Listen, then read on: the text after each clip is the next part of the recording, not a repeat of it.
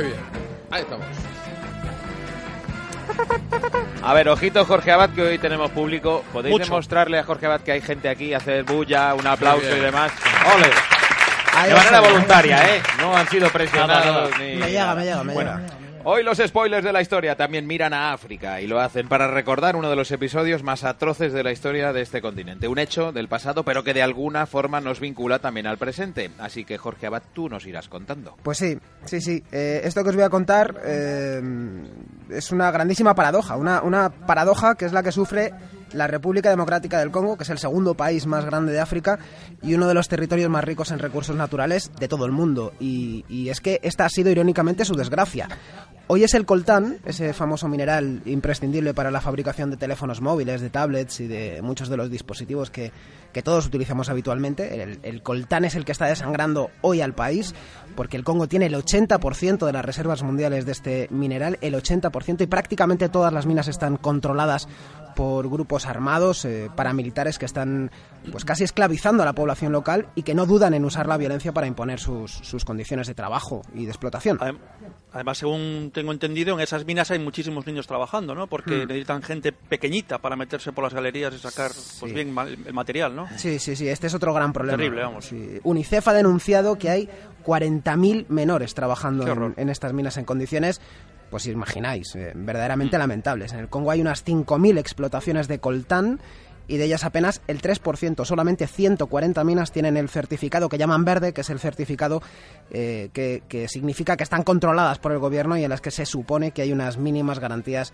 para los trabajadores que allí están. Hoy es el coltán, pero hace 130 años fueron otras materias primas, el marfil y el caucho, eh, los que llenaron de sangre este país centroafricano. Vamos a recordar hoy uno de los mayores genocidios de la historia y a uno de los más siniestros personajes que pusieron sus, sus zarpas en el continente africano.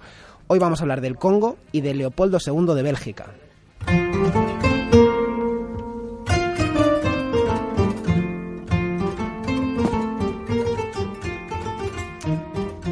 Pues hay muchos adjetivos que nos servirían para definir a Leopoldo II. Podríamos decir de él que fue un tirano, un hombre astuto, avaricioso, eh, ambicioso, hipócrita, codicioso, déspota, pero hay un mérito que hay que reconocerle y es que fue un gran relaciones públicas. Leopoldo II consiguió embaucar a los líderes de todas las potencias europeas y hacerse pasar por un gran filántropo cuando en realidad su objetivo era todo lo contrario. Él solo quería llenarse los bolsillos, hacerse inmensamente rico con la explotación y el exterminio de los africanos. Todo esto comenzó a gestarse en la segunda mitad del siglo XIX. Eh, Leopoldo había llegado al trono de Bélgica en 1865. Era el segundo rey que tenía esa joven nación, que había nacido en 1830 después de independizarse de los Países Bajos. A Leopoldo II Bélgica, sin embargo, se le quedaba pequeñita. Él quería que su país entrase, como habían hecho Francia o Inglaterra, en la carrera colonial, pero su pueblo no tenía mucho interés en ello. Así que pasó al plan B e hizo su carrera aparte. Quiso convertirse él mismo en una potencia imperialista y eso fue exactamente lo que hizo en el Congo.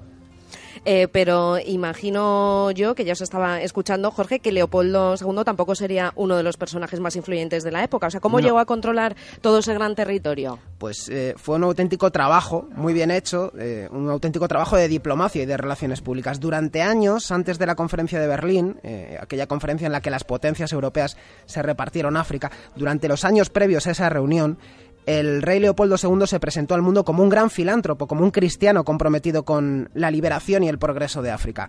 Fue, por ejemplo, presidente honorario de la Sociedad para la Protección de los Aborígenes y promotor también de la Asociación Internacional Africana con ese aura casi, casi evangélica y altruista que había sabido crearse y con la supuesta intención de llevar, según decía, el progreso y la civilización a Centroáfrica y también de proteger a sus pueblos de los traficantes árabes de esclavos, en la conferencia de Berlín de 1885, a la que por cierto ni siquiera asistió, al rey Leopoldo II le adjudicaron a título personal la posesión del Estado libre del Congo. Oye, digo yo que se habría ido preparando el terreno de alguna forma, ¿no? Que tendría por allí enviados que le habrían ido contando cómo era aquello y haciendo gestiones con los pueblos de, de- de la zona, ¿no? Sí, sí, porque es que además Leopoldo II nunca pisó el, el Congo, nunca estuvo allí. Y efectivamente, mientras él se trabajaba la diplomacia europea con esa máscara filantrópica, otro personaje siniestro, el explorador Henry Morton Stanley, eh, aquel que encontró a Livingstone, Bueno, pues este tipo, a sueldo de Leopoldo II, estuvo durante años engañando a los líderes locales y haciéndoles firmar lo que ellos creían que era un tratado de amistad, pero que en realidad era una total cesión de soberanía a Leopoldo II al que venían a reconocer como un rey absoluto, dueño del territorio, de sus gentes y de sus recursos. Así que cuando la conferencia de Berlín le adjudicó al rey Leopoldo de Bélgica este vasto territorio, había ya un trabajo, como dices tu capitán, muy avanzado sobre el terreno. ¿Y qué vino después, Jorge? ¿Cómo cambió la vida del Congo cuando el rey belga eh, tomó posesión de, digamos, su nueva finca? Sí, sí, bueno, es que era eso, una finca, una finca grande, era 80 veces más grande que Bélgica pues así lo trató, como su propio cortijo. Tenía un cheque en blanco, tenía plenos poderes porque nadie iba a vigilar lo que hacía allí, nadie podía desconfiar de una persona aparentemente tan filantrópica, pero la realidad, como sabemos, fue muy distinta. Leopoldo II solo vio en el Congo el camino de hacerse inmensamente rico. De allí le interesaban sobre todo dos cosas. El marfil y sobre todo el caucho, porque a finales del siglo XIX y a principios del XX se vivió en todo el mundo una auténtica fiebre del caucho casi como el coltán ahora, porque en ese momento se disparó la demanda internacional de este material, sobre todo por la invención de algo que usamos todavía hoy en día, del neumático con cámara de aire. Este invento de Dunlop eh, fue una revolución para la industria de las bicicletas y de los vehículos, y eso provocó una gran demanda internacional del caucho. El Congo era una zona rica en árboles de los que extraer el látex, que es la materia prima del caucho, y Leopoldo II implantó a través de su ejército mercenario y de los gobernadores que mandó para allá todo un sistema de terror con la única finalidad de conseguir la máxima cantidad posible de este material. Míos y solo míos el caucho y el marfil, reunidos para mí por hombres, mujeres y niños, bajo la coacción del látigo, las balas, el fuego, el hambre. Pues el látigo, el fuego, el hambre, eh, para imponer el dominio se empleó una violencia extrema en el Congo. Sí, yo recuerdo unas eh, unas fotos terribles de niños, hombres y mujeres mancos, ¿no? Sin, sin manos. Aquello era, bueno, si no recuerdo mal, eh, una especie de castigo, represalia de los soldados del rey Leopoldo, sí. del rey Leopoldo, ¿no? Sí, sí, sí, así es. Leopoldo organizó un ejército de cerca de 15.000 hombres, eh, la Force Publique se llamó, integrado pues por oficiales blancos y soldados mercenarios, sobre todo de Zanzíbar y, y de otros países africanos, que se convirtieron, que convirtieron aquel territorio del Congo en un inmenso campo de trabajos forzados.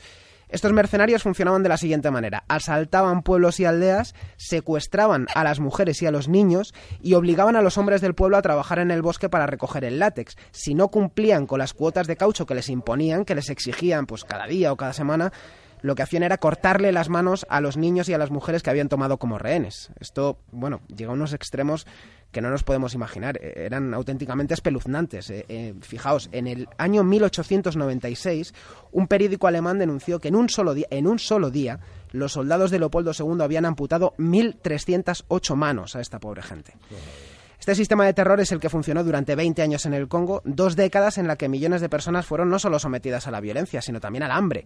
Daos cuenta de que mientras las mujeres eran secuestradas, los hombres obligados a trabajar en el bosque, pues no quedaba nadie para trabajar los campos, ni para pescar o cazar. Nadie abastecía a esas comunidades en las que el hambre y las enfermedades pues eh, provocaron auténticos estragos, está claro. Eh, ¿Y hay algún cálculo de las víctimas que provocó este régimen de terror de Leopoldo II? Pues los cálculos más optimistas dicen que en, eh, en apenas 25 años murieron alrededor de 10 millones de congoleños, que era exactamente la mitad de la población del país cuando cayó en manos de, Leopoldo II. Un auténtico genocidio que, sin embargo, fue rentabilísimo para el rey belga, a quien la esclavitud de esta población hizo inmensamente rico. Él no viajó nunca, como decía antes, al Congo, pero otro de, en otro de sus actos aberrantes sí promovió uno de los primeros zoológicos humanos de Europa, que se instaló, como no, en Bruselas, y donde los africanos se exhibían del mismo modo que, que hoy en día pueden verse a los animales enjaulados de un zoo.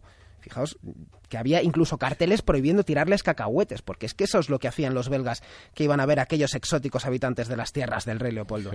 Oye, ¿cuándo, ¿cuándo se dieron cuenta en Europa de que este hombre se le había colado? Es decir, cuando, cuando se cayeron del guindo aquellos que le dieron carta blanca para hacer lo que quisiera allí en el Congo? Pues eh, lamentable, lamentablemente demasiado tarde, porque hubo denuncias casi desde el principio. Lo que pasa que es que el rey Leopoldo supo mover, supo mover sus influencias para, para silenciarlas.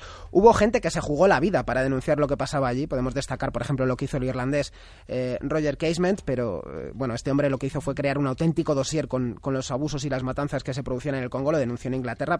Poco a poco, es verdad que la presión internacional comenzó a debilitar la posición de Leopoldo II hasta que el rey, un año antes de su muerte, en el año 1908, se vio forzado a renunciar a su colonia, a su finca, y aceptó vendérsela al gobierno belga, eso sí, haciendo una vez más otro gran negocio. Ah, o sea que no es que la entregara, digamos, desinteresadamente. Encima le sacó pasta a su propio pueblo. Sí, sí, porque después de todo, Leopoldo II le vendió el Congo al Estado belga por 110 millones de francos, a los que además el gobierno belga decidió añadir una propina de 50 millones de francos más como prueba de gratitud, decían, por sus grandes sacrificios en el Congo. Eso fue la guinda de una de las infamias más execrables de la historia del colonialismo europeo en África, en este caso representado por un auténtico genocida, y así tiene que ser considerado, el rey Leopoldo II de la muy civilizada Bélgica. ¿Y qué hemos aprendido hoy? Pues que la historia se repite. Jorge Abad, muchas gracias Jorge, hasta la semana que viene. Hasta el viernes.